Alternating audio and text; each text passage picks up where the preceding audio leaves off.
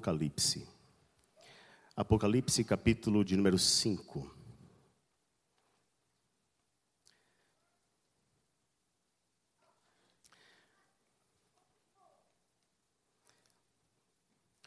Pela graça do Senhor, hoje eu terei o privilégio de pregar no culto das 18 e também das 19h30.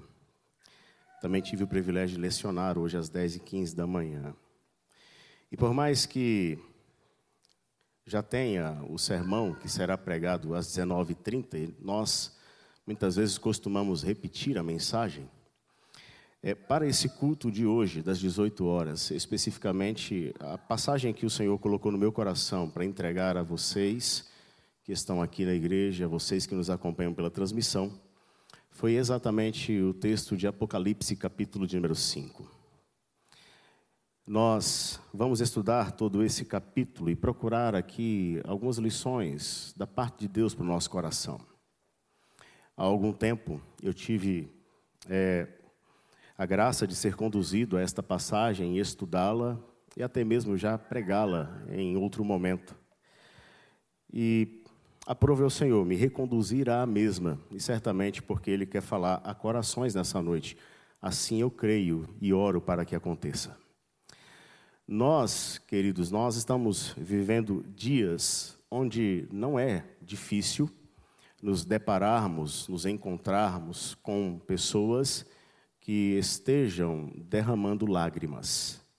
Ou seja, por pessoas que estejam passando por um determinado momento da sua vida, onde as lágrimas estão marcando a sua experiência.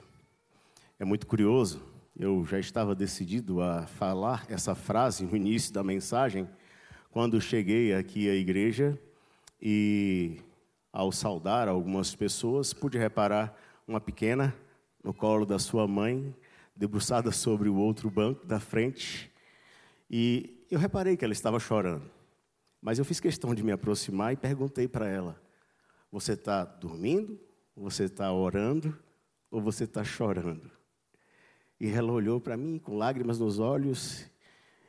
E ela não teve a coragem de dizer, mas talvez ela estava falando assim: Você tem certeza que você está me fazendo essa pergunta? Não é possível que você não está vendo que eu estou chorando. Ao longo desses últimos dias, eu tive também a oportunidade de encontrar, conversar e orar com pessoas que também estão chorando. Aqui em Apocalipse capítulo 5, nós vamos encontrar o apóstolo João chorando e muito. O livro de Apocalipse foi dado como um livro para trazer conforto e consolo ao coração da igreja. Se você quiser, você pode olhar no capítulo 17 de Apocalipse, dê uma olhada, faça isso. Abra sua Bíblia e confira. Capítulo, capítulo 14, perdão.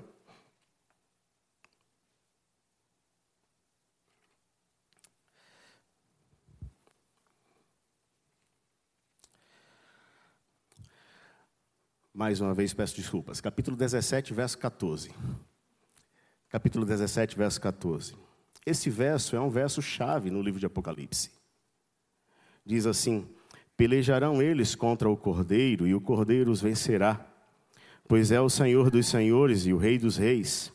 Vencerão também os chamados, eleitos e fiéis que se acham com ele. O livro é dado para aqueles que estavam sendo perseguidos para aqueles que estavam sofrendo por causa do testemunho de Jesus. Caso queira, você pode olhar no capítulo de número 1, e o apóstolo João, ele está na ilha de Pátimos, exatamente por causa do testemunho da palavra, por causa do testemunho de Jesus. E ele não estava na ilha de Pátimos curtindo um período de férias, de descanso na beira da praia, mas ele estava preso, exilado era o retrato real da perseguição que a igreja estava sofrendo. E por causa desta perseguição, muitos cristãos estavam chorando no primeiro século. O capítulo 5, então, nos mostra esse apóstolo chorando, que representa a igreja sofrendo e derramando lágrimas no tempo presente e necessitando do consolo que vem do alto e uma palavra do Senhor para consolar e confortar o coração da igreja. Agora, observem comigo, já no capítulo 5, o que é que nós podemos ver aqui? A primeira coisa que eu quero que você note comigo é por que, que o apóstolo estava chorando? O que, que fez com que o apóstolo fosse conduzido às lágrimas? Eu farei a leitura e eu peço que você acompanhe. O texto bíblico nos diz, a partir do verso 1: Vi na mão direita daquele que estava sentado no trono um livro, escrito por dentro e por fora, de todo selado com sete selos. Vi também um anjo forte que proclamava em grande voz: Quem é digno de abrir o livro e de lhe desatar os selos? Ora, nem no céu, nem sobre a terra, nem debaixo da terra, ninguém podia abrir o livro, nem mesmo olhar para ele. E o verso 4, por favor, a igreja, me ajude na leitura, leiamos juntos. E eu chorava muito porque ninguém foi achado digno de abrir o livro, nem mesmo de olhar para ele. Até aqui. Não é difícil você identificar então a causa das lágrimas. O apóstolo está chorando porque até este momento ele ainda não conseguiu ver, não conseguiu responder à pergunta sobre quem seria digno de abrir o livro e de desatar os selos. O livro fechado com seus selos trouxe lágrimas, fez com que o apóstolo chorasse. É importante entendermos o que significa esse livro. Se você olhar para o verso 1, você vai ver que esse livro estava escrito por dentro e por fora. É muito curioso isso aqui, a escrita por dentro e por fora é uma referência a todos os detalhes que foram descritos neste livro. Tudo o que precisava ser dito foi dito e está ali registrado. Mas não há como saber o que é que está escrito, porque o livro está fechado. Ele precisa ser aberto. Que livro é esse? O que, que ele fala? O que, que ele descreve? Quais são as informações que esse livro apresenta? Existem algumas respostas, eu não vou me deter nelas, mas focarei naquela que eu acredito ser a mais fiel. Esse livro é a descrição do, do desenvolvimento da história da redenção. É a escrita de Deus na história da humanidade, que aponta para o seu Filho amado e que traz glória a Ele mesmo. Esse livro ele narra a história da humanidade, apontando Cristo como o centro, como aquele que deve ser reconhecido e adorado, como aquele que traz salvação ao seu povo e juízo aos inimigos. Se esse livro não for aberto, não haverá salvação. Se esse livro não for aberto, não haverá solução para a crise do homem se esse livro não for aberto, os inimigos, eles se vangloriarão como vencedores. Se esse livro não for aberto, a igreja, ela continuará sofrendo. Então, quando João se depara diante deste quadro, desta realidade, com este livro fechado, a reação dele é chorar. E aí, o verso nos dá a ideia de um choro abundante, de muitas lágrimas. Para alguns, talvez, a imagem mais adequada desse choro abundante é, é um choro cheio de soluços. Sabe, aquele que confunde tudo.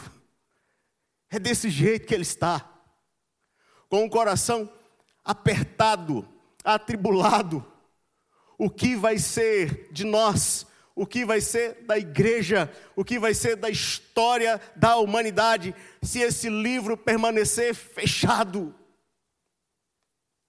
não haverá salvação, nós estaremos perdidos, perdidos. É por essa razão que o apóstolo está chorando. É claro, meus queridos irmãos e irmãs, nós não devemos aqui estabelecer que a única razão razoável para chorar seja esta. Pelo contrário, a igreja, por exemplo, estava chorando porque estava sendo perseguida.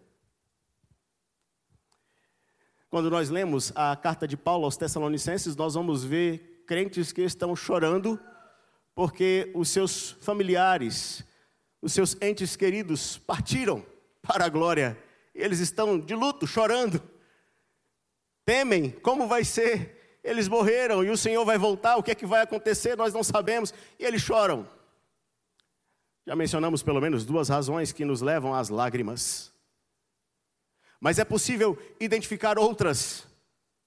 E aí nós devemos ser sensíveis no que diz respeito àquilo que pode nos levar às lágrimas ou aquilo que pode levar o outro às lágrimas. Eu não sei quantos de vocês já ouviram ou até mesmo já falaram aquele ditado que é muito dito por aí, né? Quando alguém está chorando, quando alguém está triste, e aí de repente alguém vira com toda a sabedoria do mundo e fala assim: Você está fazendo tempestade? Um copo d'água. Quantos aqui já ouviram isso? É, vocês conhecem esse ditado. Eu aprendi algo, ainda estou testando a validade desse aprendizado. E depois, se você quiser compartilhar comigo, para a gente conversar sobre a validade desse, desse, desse aprendizado, eu, eu estou disposto a ouvi-lo. Mas eu aprendi algo: é que o copo d'água do outro deve ser sempre respeitado como o universo que ele está enxergando no momento da crise. Ele não deve ser desprezado. A tempestade para ele é real. E aquilo lhe tem feito chorar porque o coração está angustiado e ele deve ser respeitado na sua dor. Mas, a partir do verso 5, o que nós vamos ver é a solução apresentada. É, a igreja não será deixada nas lágrimas, a igreja não será deixada na angústia, a igreja não será deixada no sofrimento, na dor. Existe uma mensagem de esperança, uma mensagem que transforma o estado de espírito. Qual é a mensagem? Verso 5, por favor, me acompanhe. Todavia, um dos anciãos me disse: Não chores. E eu acho tão curioso, porque anteriormente é um anjo com uma voz grande, uma voz forte. Quem é digno? Mas agora não. Agora é um dos anciãos que se aproxima. Muitos comentaristas vão falar, é um dos anciãos, porque ele sabe da importância da obra de Cristo em seu favor, e é por isso que ele se aproxima para levar o consolo sobre o apóstolo, para que ele também contemple a grandeza desta obra de Cristo. Ele se aproxima e diz: Não chores, eis que o leão da tribo de Judá, a raiz de Davi, venceu para abrir o livro e os seus sete selos. O verso 6 ainda diz: Então vi no meio do trono e dos quatro seres viventes, e entre os anciãos de pé, um cordeiro, como tendo sido morto. Ele tinha sete chifres, bem como sete olhos, que são os sete Espíritos de Deus enviados por toda a terra. Veio, pois, e tomou o livro da mão direita daquele que estava sentado no trono. E quando tomou o livro, os quatro seres viventes e os vinte e quatro anciãos prostraram-se diante do cordeiro, tendo cada um deles uma harpa e taças de ouro cheias de incenso, que são as orações dos santos. Até aqui. Qual é a solução? Qual é a palavra que é dirigida? A palavra é: olha, a esperança para todos nós, porque o Senhor venceu. Ele é aquele que foi prometido lá atrás, no Antigo Testamento. Ele é aquele que foi dado, a referência é a Gênesis capítulo 46, leão da tribo de Judá, a referência é a promessa dada a Davi, a raiz de Davi é aquele sobre quem Davi esteve firmado durante todo o seu reinado e em quem Davi colocou a sua esperança, mesmo lá atrás. Este que foi revelado lá atrás, que foi anunciado lá atrás, ele veio. Ele cumpriu a sua missão, ele venceu. Não chores. Faça o seguinte: volte os seus olhos para ele. E aí, queridos, quando o apóstolo volta aos olhos, o verso 6, você vai ver que o apóstolo vai voltar os olhos e ele não vai ver um leão, mas ele vai ver um cordeiro. Não é o leão, é o cordeiro. E o texto diz que é um cordeiro como tendo sido morto. Que é uma referência clara ao sacrifício de Cristo em favor do seu povo. Ele é o cordeiro de Deus que tira o pecado do mundo. Ele é aquele que se entregou, que se ofereceu de maneira voluntária, substitutiva e sacrificial para morrer no seu lugar e no meu lugar, a fim de, por meio da sua morte, garantir para você e para mim vida. Por isso, o apóstolo está vendo aquele que foi morto. E aí é interessante você observar isso porque não é o cordeiro morto, mas é o cordeiro que foi morto. Ele não continuou retido pela morte, mas ele venceu a morte, ou seja, ele consumou a sua obra. Existem outros detalhes a respeito dele nesses versos que nós acabamos de ler. Basta você me acompanhar e verá. Perceba no verso 6, diz: Então vi no meio do trono, o local onde ele foi visto. É o centro do trono. Apocalipse capítulo 4 e Apocalipse capítulo 5. Esses dois capítulos trazem uma descrição da visão do trono de Deus. E agora, o que o apóstolo está descrevendo para a gente é que, na sua visão, ele vê esse cordeiro no centro, no centro do trono. Você ainda vai observar mais adiante no verso 6, no meio do trono e dos quatro seres viventes e entre os anciãos de pé. Eu acho maravilhoso quando escreve aqui que ele está de pé. A ideia aplicada aqui é sobre estar pronto, prontidão. E todas as vezes que eu leio esse detalhe sobre estar de pé, eu me recordo daquilo que o próprio Cristo falou sobre o seu retorno em Atos, capítulo de número 1, é dito ali a respeito dele, em Mateus capítulo 24, o Senhor também faz a referência que o Pai reservou o dia do retorno para a sua exclusiva autoridade. E no momento em que o Pai falar, é agora, filho, vá, ele já está de pé, pronto para vir buscar a sua igreja. E ainda no verso 6, diz: ele tinha sete chifres o sete fazendo a referência a algo completo, cheio, perfeito. Os chifres fazendo referência à autoridade, poder. Ou seja, ele é aquele que está no centro do trono. O trono rege a história, rege o universo. Ele está no centro, de pé, pronto para agir e tem todo o poder, toda a autoridade. Você se recorda, no último domingo nós pregamos a respeito disso. O Senhor Jesus falando com seus discípulos: Toda a autoridade me foi dada no céu e na terra. Ele tem toda essa autoridade para agir. Ainda no verso 6, diz que os sete Espíritos de Deus, ou ele tem os sete olhos, que são os sete Espíritos de Deus. E agora é uma referência à plenitude do Espírito, que lhe dá completo conhecimento de todas as coisas. Não há nada absolutamente na história da humanidade ou no coração do homem que esteja oculto dos olhos do Senhor. É maravilhoso saber isso. Para aquele que tem Jesus. Porque quando ele chora, ainda quando chora escondido. E muitas vezes nós fazemos assim, né? Nós procuramos um lugar bem secreto, mas muito secreto, onde ninguém vai nos encontrar para derramar as nossas lágrimas sem sermos incomodados. Mas Ele está ali nos vendo, contemplando o nosso coração, conhecendo o que se passa dentro de nós e acolhendo as nossas lágrimas. E Ele tem toda a autoridade para agir no tempo que Ele quiser, para nos socorrer, para a glória dele mesmo. Não chores. Olha para o trono.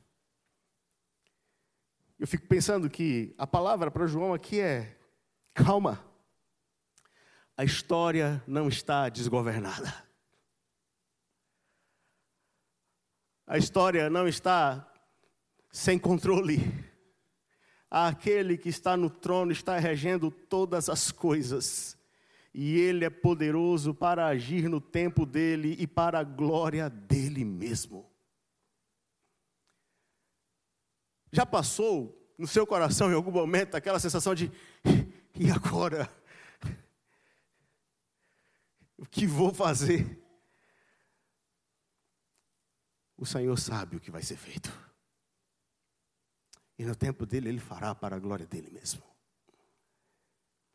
É tão maravilhoso que quando nós lemos os versos 7 e 8, apenas um destaque que eu quero fazer é que, estando no trono, o Senhor continua a sua obra de intercessão pela sua vida e pela minha vida.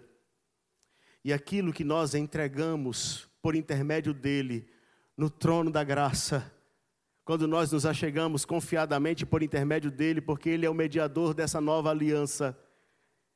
Aquilo que nós entregamos em orações é acolhido por ele. Ou seja, ele nos ouve. Versos 7 e 8 nos ensina isso.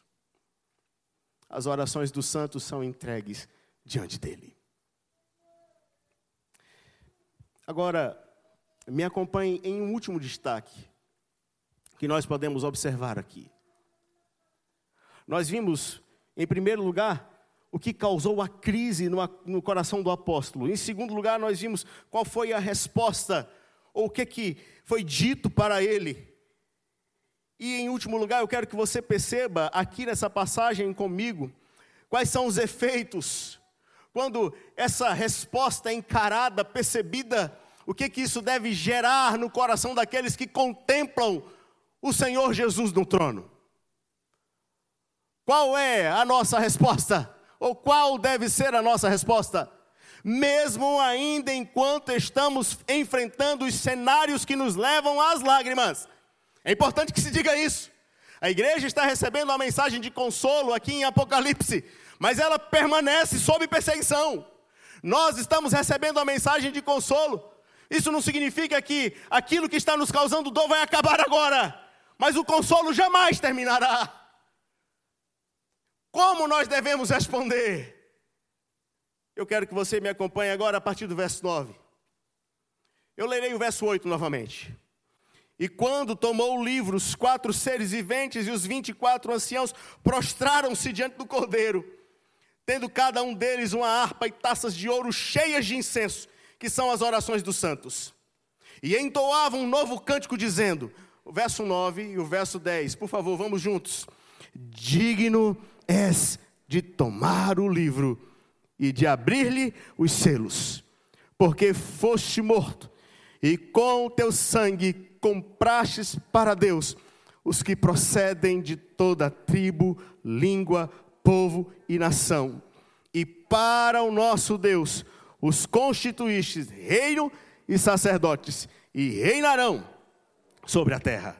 Vi e ouvi uma voz de muitos anjos ao redor do trono, dos seres viventes e dos anciãos, cujo número era de milhões de milhões e milhares de milhares, proclamando em grande voz: Digno é o cordeiro que foi morto, de receber o poder e riqueza e sabedoria, e força e honra e glória e louvor então ouvi que toda criatura que há no céu e sobre a terra, debaixo da terra e sobre o mar, e tudo que neles há, estava dizendo: Aquele que está sentado no trono e ao cordeiro, seja o louvor e a honra e a glória e o domínio pelos séculos dos séculos. E os quatro seres viventes respondiam: Amém.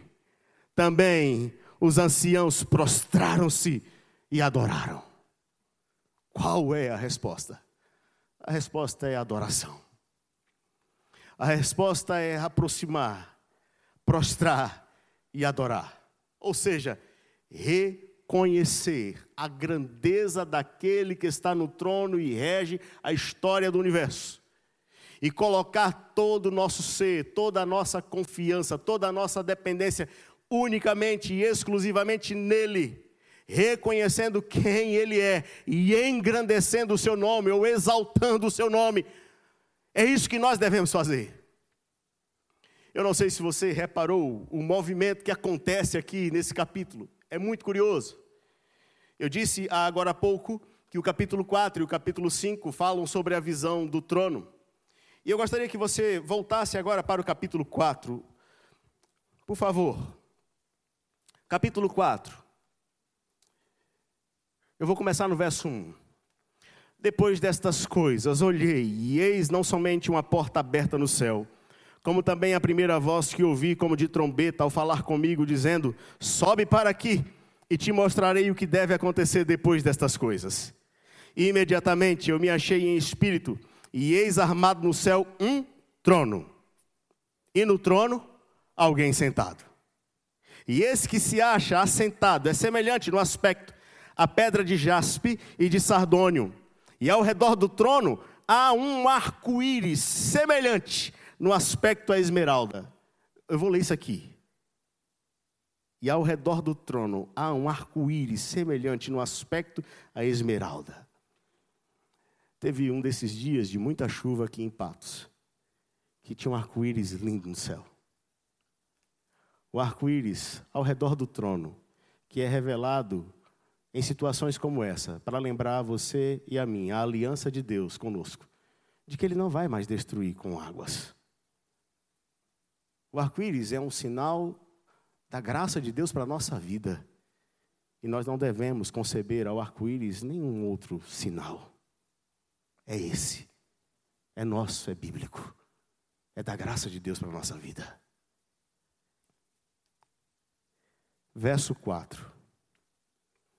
Ao redor do trono há também vinte e quatro tronos, e assentados neles vinte e quatro anciãos vestidos de branco, em cujas cabeças estão coroas de ouro.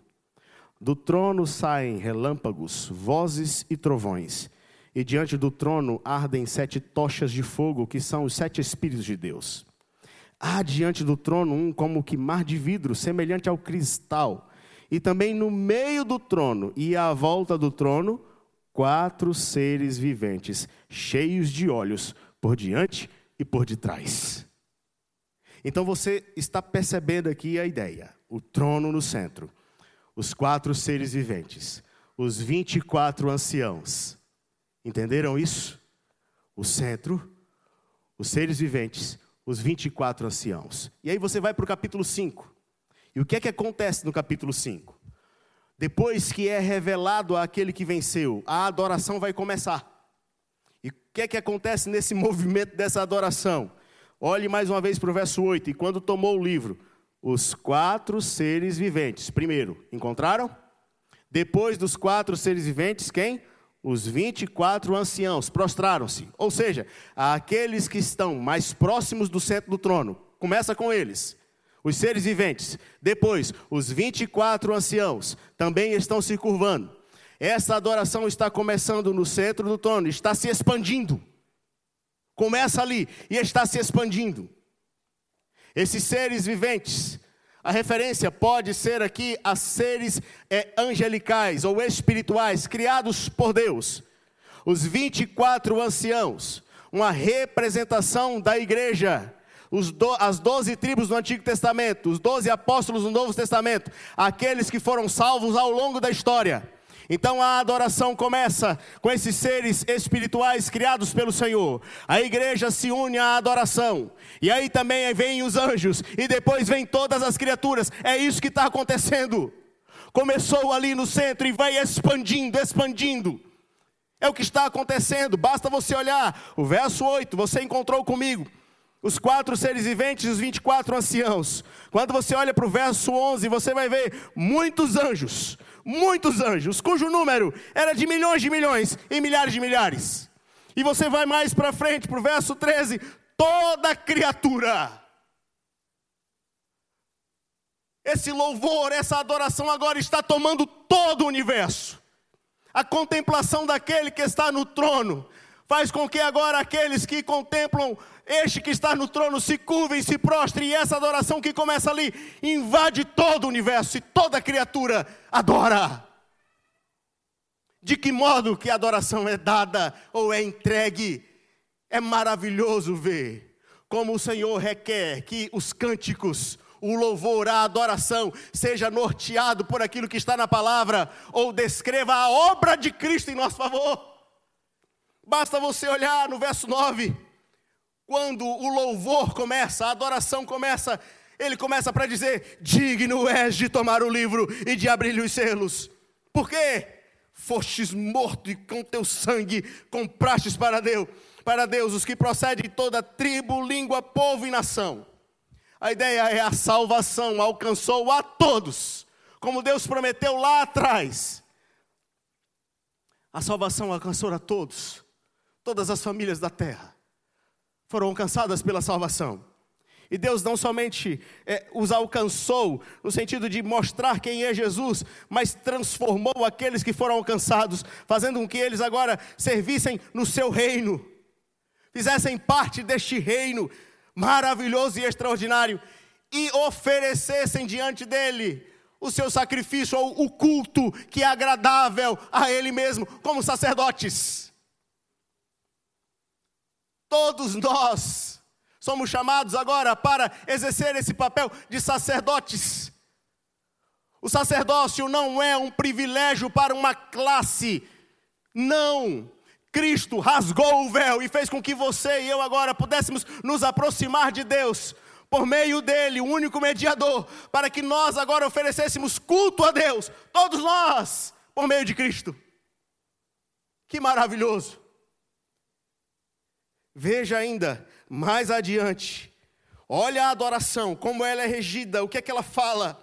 Verso 12: Digno é o cordeiro que foi morto de receber poder, riqueza, sabedoria, força, honra, glória e louvor.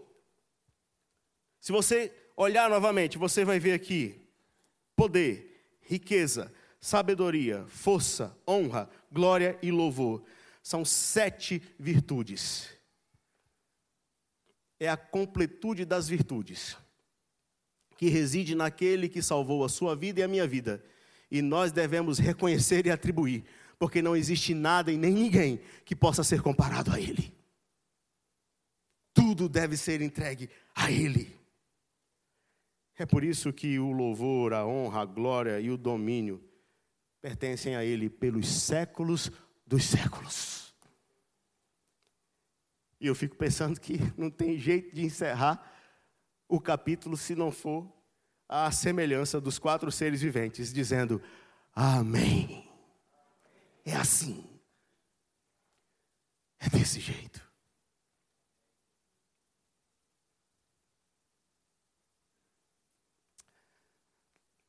Ter esse Senhor na nossa vida não significa que você e eu, em algum momento, não, não possamos passar pelas lágrimas.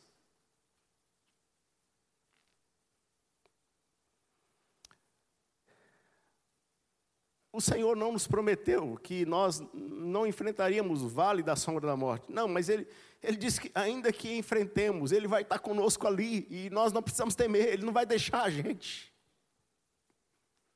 Como igreja, você e eu estamos sujeitos a passar por momentos de crise, de luta, de dores, de lágrimas.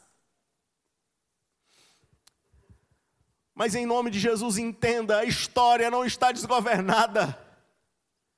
E esses episódios que podem conduzir o seu coração e o meu coração às lágrimas, eles não estão fora do controle soberano de Deus. A mão dele está regendo todas as coisas. Então, em nome de Jesus, eleve os seus olhos para o trono. E saiba que aquele que venceu, ele tem todo o poder, ele conhece todas as coisas, e no tempo definido pela sabedoria dele, ele haverá de nos socorrer para a glória dele mesmo. E as lágrimas serão arrancadas na glória de uma vez por todas, porque não haverá mais dor. Essas coisas passarão. permaneçamos firmes, confiando no Senhor.